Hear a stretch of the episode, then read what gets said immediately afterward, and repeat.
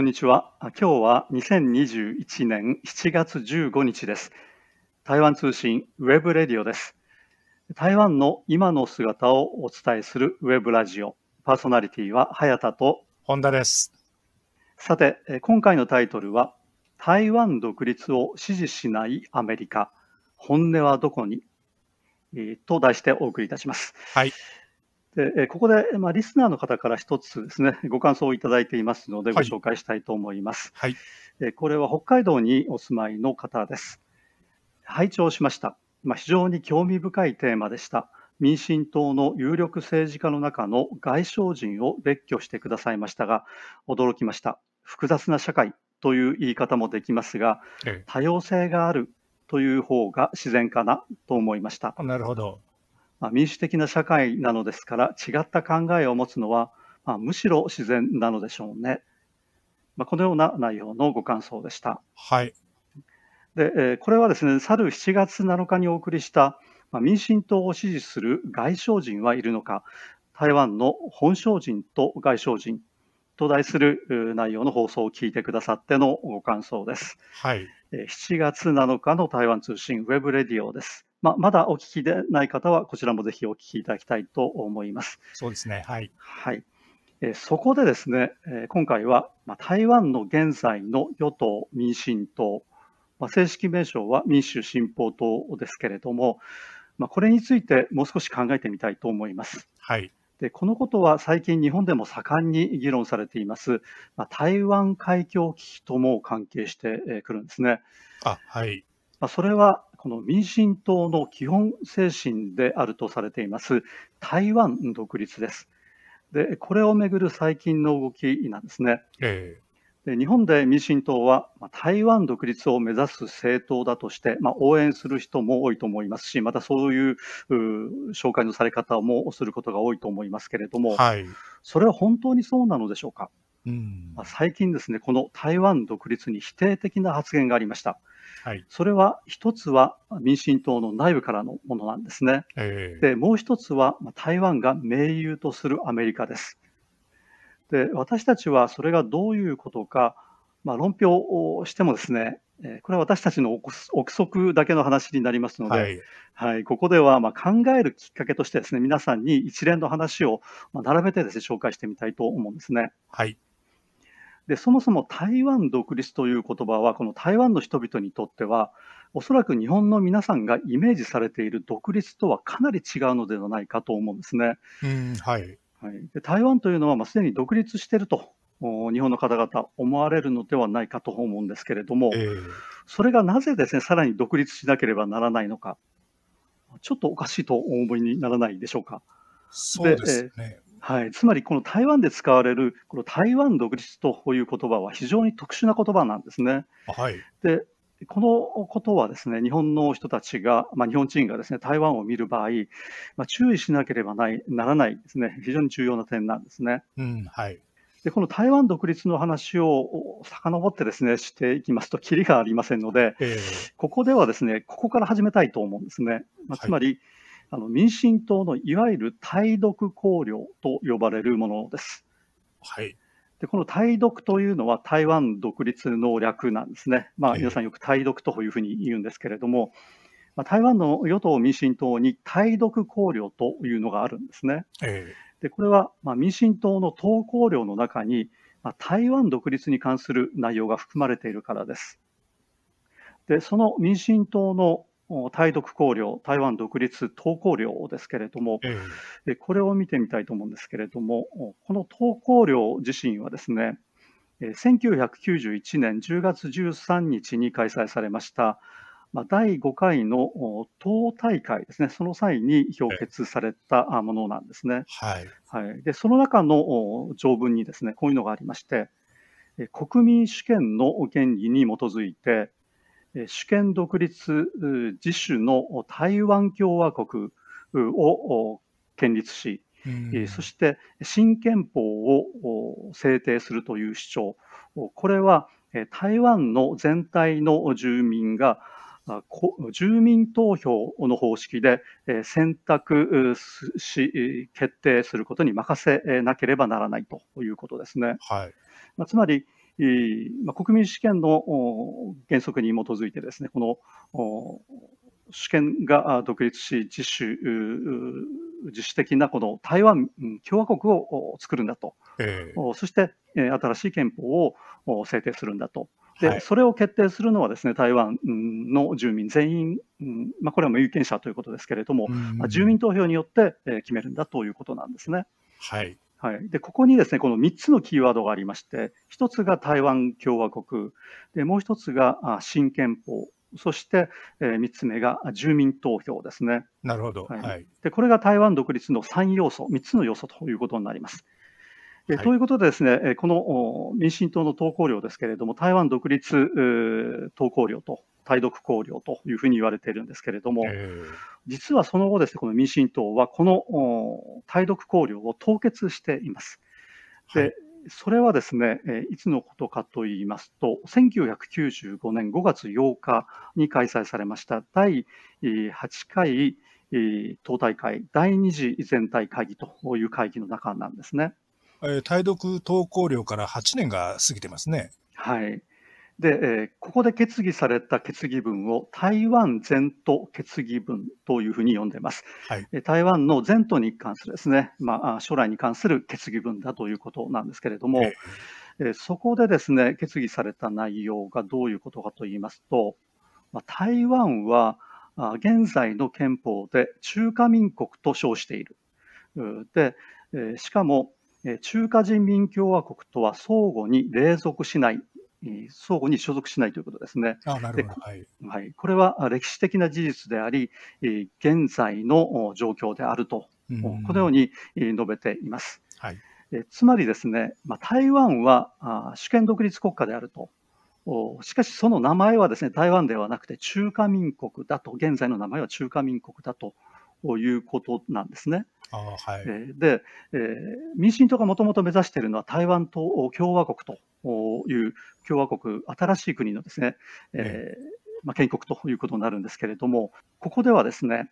えー、実はこれを放棄していまして、これを封印していましてですね、えー、えーうん、台湾共和国の建国は求めていないんですね。で、現在の中華民国、これをまあ容認するとこの中華民国体制を受け入れるというのが、この決議文の、まあ、ミソなんですね。はい。はい、でなぜそうなのかということなんですけれども、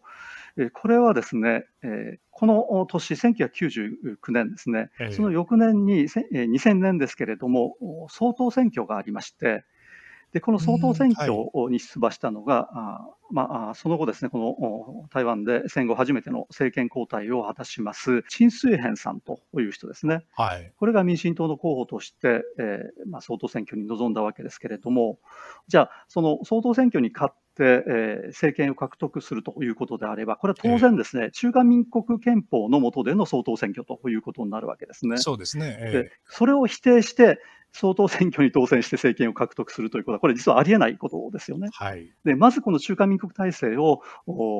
認めるということをしない限りですね、えー、この総統選挙に臨むということはできないわけでして、はい、でここでですね、えーまあ、まずとりあえずですねこの台湾の、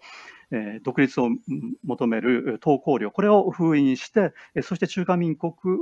体制を認めて、うん、総統選挙に臨んだというのが、この時のですね、はい、決議文の趣旨ですね。なるほど。はい。で、えーまあ、この決議文ですけれども、まあ、つまりこの台湾独立を封印したと、で先ほどの台湾独立の3つの要素ですね、はい、えー、これを封印したということですから、現在に至るまで、台湾の現在の与党の民進党は、この台湾独立の3つの要素、どれもやってないわけですね。そういうことになりますね。はいしかし、この民進党は現在もこの投稿料を変更したり廃止したりしてはいないわけですね。えー、ですから台湾独立の精神は現在も残っている。しかしそれを封印した形になっているというのが現在の民進党政権なんですね。はいえーで、えー、その、まあ、証拠といいますか、それを裏付けるものをですね、えー、一つ挙げてみたいと思うんですけれども、はい、これは蔡英文総統の総統就任2回目の就任演説ですね。え蔡英文総統は2016年に、まあ、最初の当選を果たしています。で、2020年に再選するわけですけれども、この2020年5月20日に2回目の就任演説を行っています。はい、で、この台湾独立に関するくだりですね、このように語っています。私は初めて平和、対等、民主、対話という8つの文字を掲げます。我々は北京当局が一国二制度をもって台湾を矮小化し、台湾海峡の現状を破壊することを受け入れません。これは我々が堅持する普遍の原則です。我々はまたこれからも中華民国憲法と両岸人民関係条例にのっとって両岸業務の処理にあたります。これは我々が台湾海峡の平和と安定した現状を維持するという一貫した立場ですと語っていましてですね、えー、つまり、現在のこの蔡英文政権の対中国大陸政策は現状維持ですね、台湾海峡の平和と安定、えー、という現状を維持するということなんですね。はい、はいでつまり台湾独立というのは、蔡英文政権の政策ではないということが言えるわけですね。うんはい。はい、でところが、ですね中国大陸はこれをどう見るかということなんですけれども、えー、まあ、そのえ口先といいますかですね、まあ、言葉の上ではそのように蔡英文政権が言ってる、蔡英文総統もそのように言ってるわけですけれども、中国大陸としてはですね、え結局、まあ、そうは問屋が下ろさないといいますか、本音、うんはい、本心、本音はそうじゃないだろうということなんですね。えー、で中国大陸側としましては、まあ、民進党は台湾独立を進める政党だと位置づけています。はい、はい、でこれはですね今年2021年7月1日に、えー、習近平さんがですねこの中国共産党創立100周年記念式典で演説を行っていますけれども、まあ、この中にも表れているんですね。はい、でどのように言ってるかと言いますと、台湾問題を解決し、完全な祖国の統一を実現することは、中国共産党が断固として取り組む歴史的課題であり、中華民族が共通の願いでもある。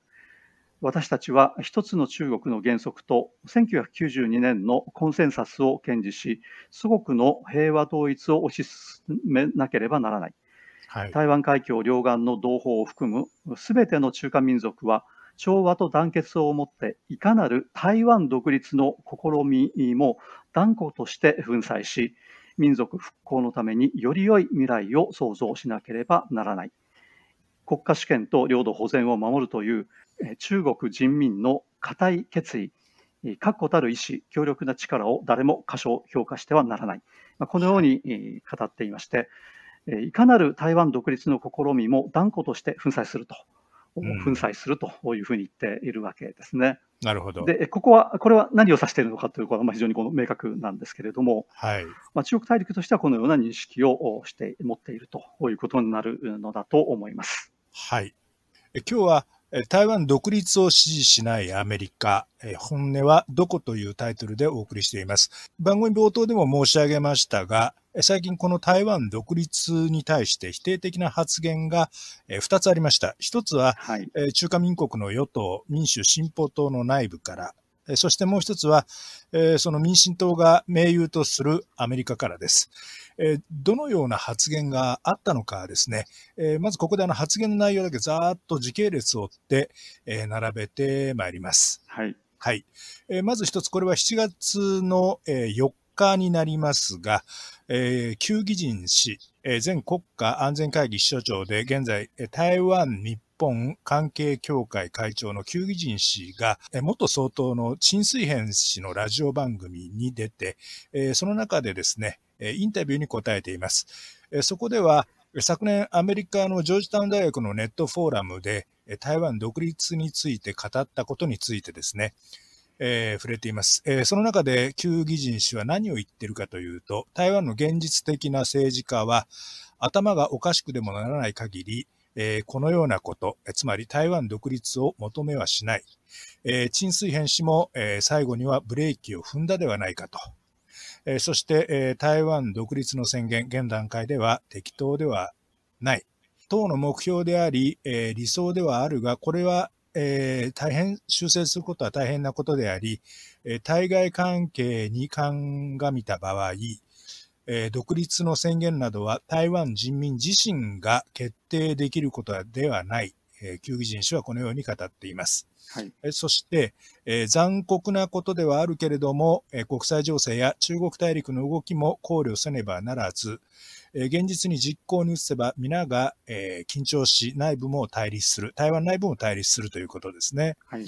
で大陸が攻撃すると言っているかいないかだけでなくて、アメリカがそもそも賛成しておらず、台湾が法律上独立した国家であるかどうかは、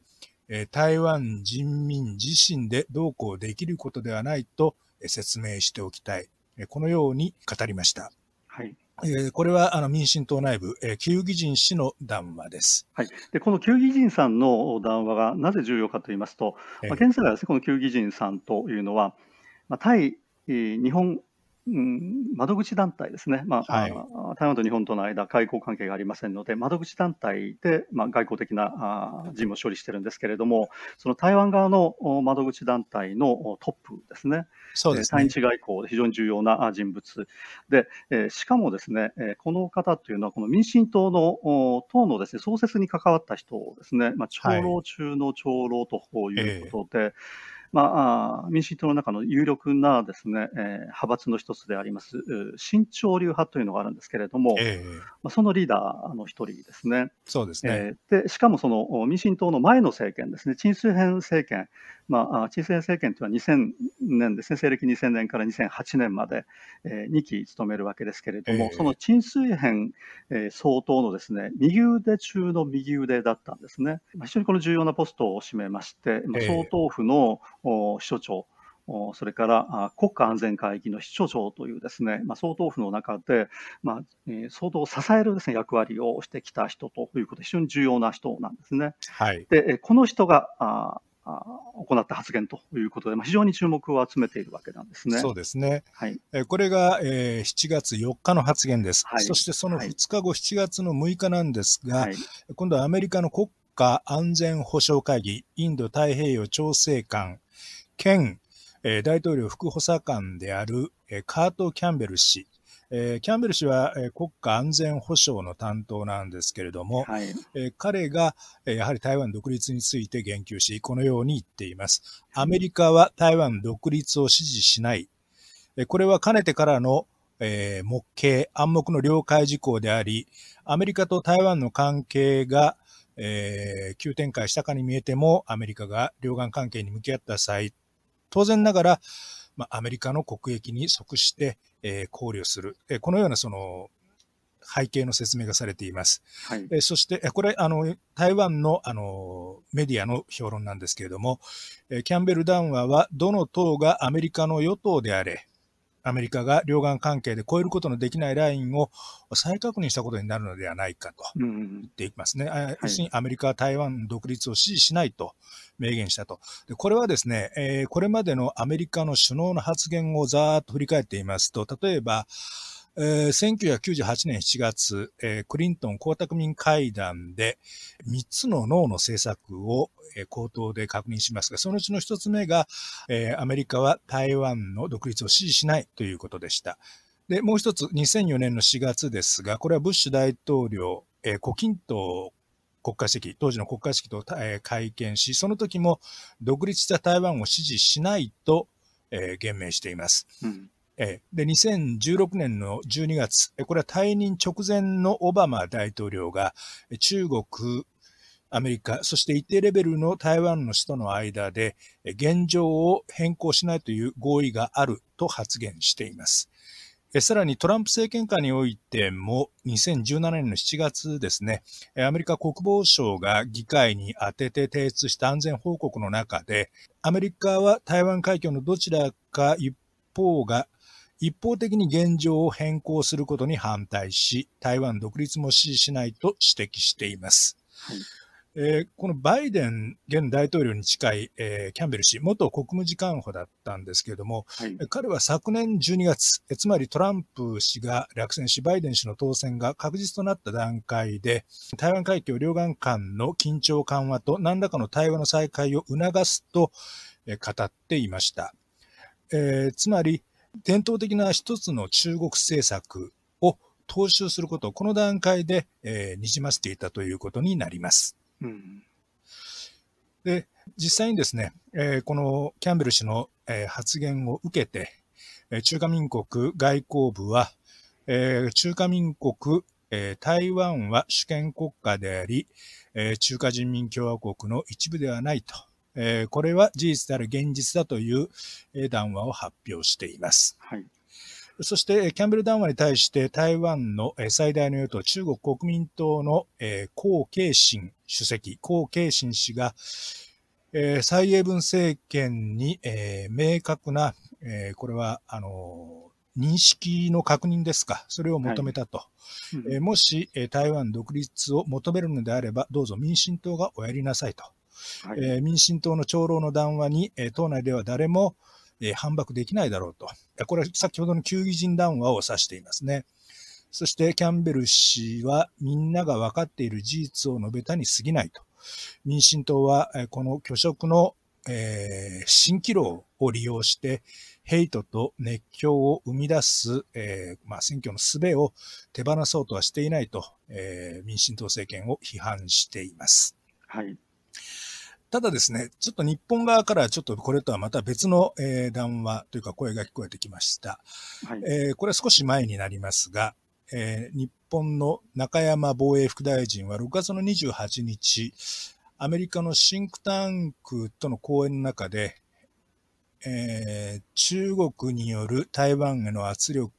に対し、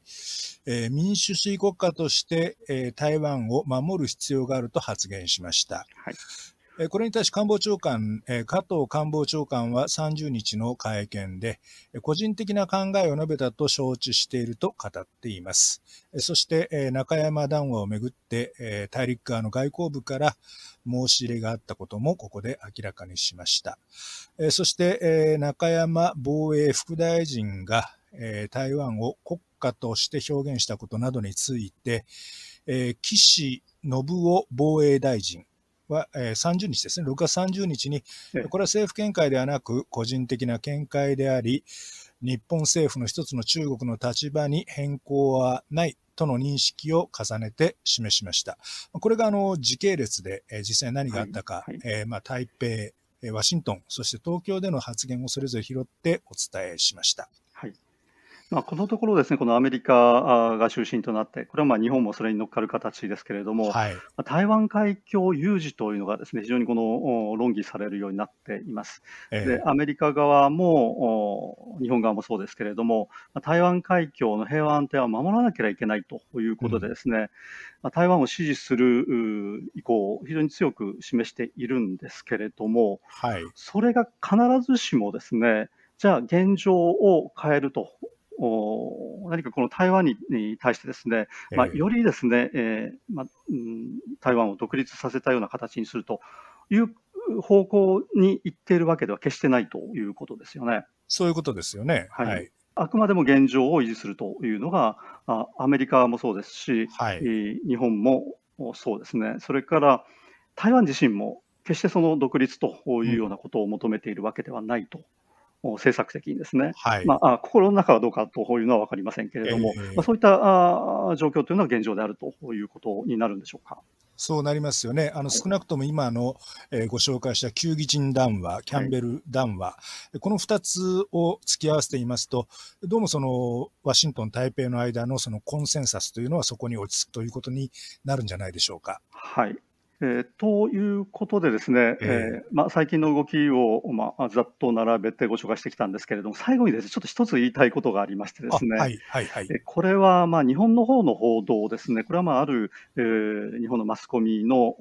報道の中にこういうくだりがありました。えー、で、えー、このキャンベル発言に関してなんですけれども、はい、えー、台湾外交部の王光安報道官が主権を主張した上で、中国の一部ではない、これは事実であり、現状でもあると発言したと伝えました。このように書かれているんですね。はいはい、でこれはまあ先ほどの外交部のコメントですね、えー、本田さんの方も紹介してくれたんですけれども、えー、でこの外交部の報道官がですね、えー、台湾は中国の一部ではない、これは事実であり、現状であるというふうにですね、えーはい、伝えたと、まあ、そのように発言したということ、これは日本のマスコミですね、メディアが、えこのように書いてるんですけれども、これは明らかな誤訳なんですね、間違いなんですね。はい、で、えーつまり中国の一部ではないという発言をですね、台湾外交部、まあ、台湾外交部というのはそもそもないんで、中華民国外交部というのが正しいんですけれども、えー、その台湾の外交部のですね報道官が、えー、中国の一部ではないということを言うことはですね、実はこの現在の台湾の憲法であります中華民国憲法、これ、中国は、はい、まあ、台湾も中国大陸の一つの中国の一部分であるというのが、まあ、前提ですよね、はい、で。その憲法を否定したような発言をですね、台湾の外交官が言うはずはないと。いうことで、ちょっと調べてみたんですね。おかしいなと思って調べてみたら、はいはい、まあ、実際の発言内容はこうなんですね。中華民国台湾は一つの主権国家であり、中華人民共和国の一部分ではない。これは事実であり、現状であると。これがですね、はい、えー、台湾の外交部の、ね、報道官の発言の内容なんですね。なるほど、えー、つまり台湾は主権国家であると言ってるわけじゃなくて、中華民国台湾は主権国家であると。まあ、あの、うん、中華民国の後に台湾がついついていますけれども、主権国家であると。で、これは中華人民共和国の一部ではない。と言ってるんで、はい、中国の一部ではないということは言っていないんですね。で、ね、中華人民共和国の一部である、えー、ではないということと、中国の一部で、えー、はないということ、全く違う話なんですね。はい。はい。で、えー、これはまあ日本のマスコミの認識がですね、まあ、非常にこの浅いということを示してるんですけれども、まあ、こういうことをですね、日本のマスコミが言ったり書いたりするんで、誤解がですね、日本の人たちの間に広がっていくのではないかと思うんですね。なるほど。えー、で、えー、まあ、先ほど申しましたように、台湾外交部なんていうのはないわけですね。はい、はい、そうですね、えー、中華民国外交部なんですけれども、まあ、日本ではですね中華民国を使わないという、まあ、暗黙のルールがあるようですね、まあ、日本が承認していないということでルールがあるということなんですけれども、はい、まあ、こうした自主規制があったとしても、ですね、えこれはですねひどい間違いだということになるのではないかと思います。なるほど、まあ、過去においてなんですけれども、その台北と北京の双方、中華民国および中華人民共和国が、あの自分こそその中国を代表する唯一合法の政権だというそのそれぞれの一つの原中国の原則っていうのを堅持していました。えー、北京が中華人民共和国は今日も、えー、世界に中国は一つしかない。中華人民共和国が中国を代表する唯一合法の政権だと謳う、えー、彼らの一つの中国の原則を堅持しているわけです。で、これに対してアメリカは一つの中国の政策を通じて、まあ、両岸双方との関係を構築し、それを、えー、維持してきました。でこれまでアメリカの一つの中国の政策が、まあ、いわばその台湾にある中華民国の安全保障を担保してきた、いわば、えー、中華民国を、台湾を守ってきたという事実、これはあの最後にもう一度確認しておいてもいいんじゃないでしょうか。この米国、アメリカの一つの中国の政策が台湾にある中華民国の安全保障を担保してきたと。これちょっと逆説的でですね、日本の方、はなかなかお分かりになりにくいのではないかと思います。うんえー、この台湾独立の話とも絡めてですね、これ実はかなり複雑なものがありますね。はい。はい、まあ、これについては、まあ、改めて、えー、詳しくお話ししたいと思っています。さて今回は、まあ、台湾独立を支持しないアメリカ、本音はどこに？と題して、えー、お送りいたしました。えー、この番組の内容について、えー、ご意見、ご希望、ご質問などをいただければと思います。えー、このお時間のパーソナリティは早田と本田でした。それではさようなら。ごきげんようさようなら。2021年7月15日、台湾通信 web radio でした。